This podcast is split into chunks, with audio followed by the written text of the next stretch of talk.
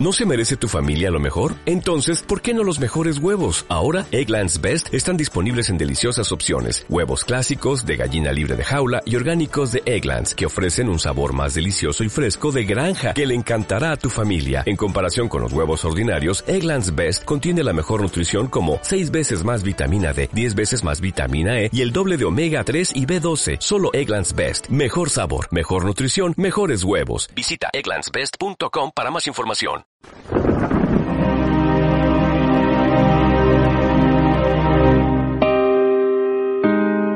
En aquel tiempo Jesús, llamando a sus doce discípulos, les dio autoridad para expulsar espíritus inmundos y curar toda enfermedad y dolencia. Estos son los nombres de los doce apóstoles. El primero, Simón, llamado Pedro, y su hermano Andrés. Santiago el Cebedeo y su hermano Juan. Felipe y Bartolomé, Tomás y Mateo el publicano, Santiago el de Alfeo y Tadeo, Simón el celote y Judas Iscariote el que lo entregó. A estos doce los envió Jesús con estas instrucciones. No vayáis a tierra de gentiles, ni entréis en las ciudades de Samaria, sino id a las ovejas descarriadas de Israel. Id y proclamad que el reino de los cielos está cerca. Palabra del Señor. Este texto que nos cuenta eh, sobre todo el nombre de los apóstoles es muchísimo más que un fragmento de interés histórico. Porque detrás del nombre hay una persona y detrás de la persona, dentro de la persona, hay una personalidad, hay un carácter, hay unas virtudes, hay unos defectos. Hay actos generosos, heroicos, hay pecados. ¿Lo sabía Jesús? Hay un texto del Evangelio que dice que antes de elegir de entre los muchos discípulos que tenía de elegir a estos apóstoles, se pasó la noche orando. Es decir, no se lo tomó a broma el Señor. Hizo un serio discernimiento. Eligió a estos y no a otros y él sabe por qué lo hizo. Pero es que uno de ellos, el propio evangelista Mateo lo cuenta, uno de ellos fue un traidor, Judas el Iscariote, y los otros, no del mismo modo, pero también le abandonaron en el momento más difícil.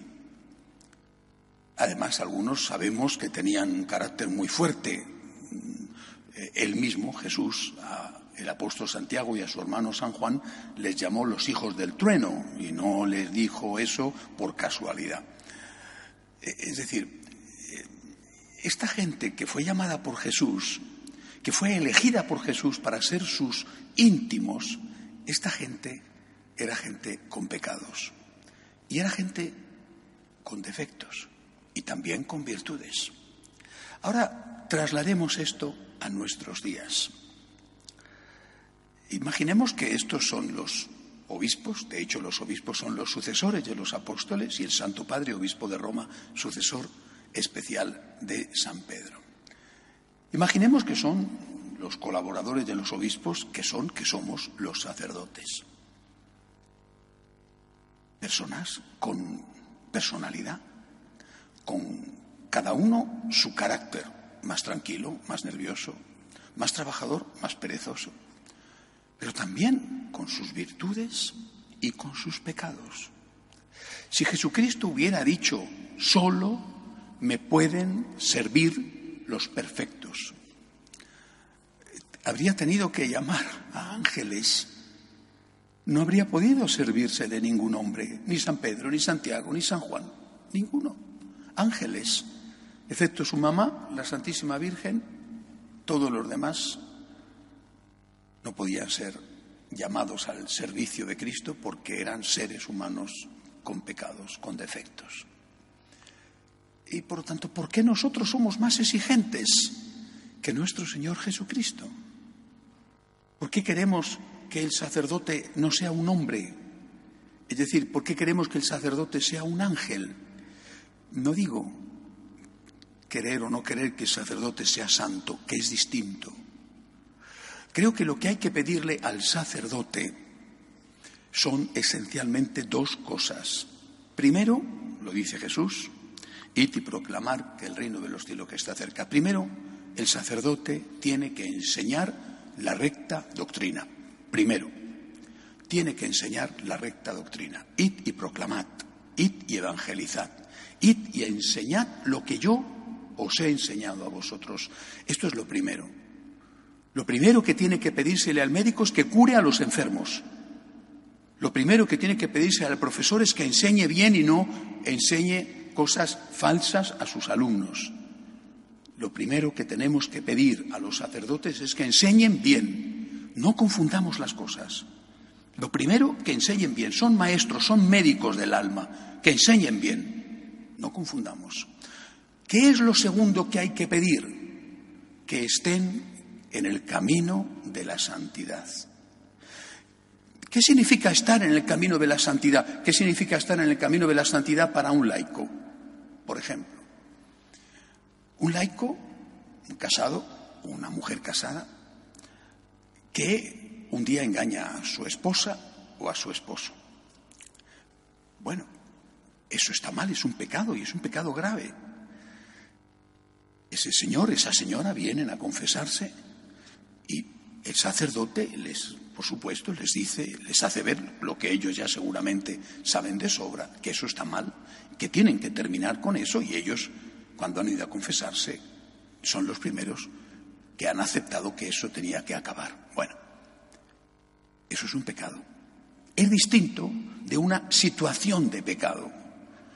¿Cuál es la diferencia entre pecado y situación de pecado? Que la situación de pecado es una situación donde el pecado continúa y donde además no hay intención de acabar con él. Eso es lo que no se puede consentir, ni del laico. Por ejemplo, yo estoy casado, pero tengo una doble vida porque tengo otra relación fija, habitual, con otra señora, o al revés. Eso no se puede consentir. El sacerdote no te puede perdonar. Bueno, pues eso no se le puede consentir tampoco al sacerdote. Si al laico no se le puede consentir que tenga una doble vida, tampoco se le puede consentir al sacerdote que tenga una doble vida.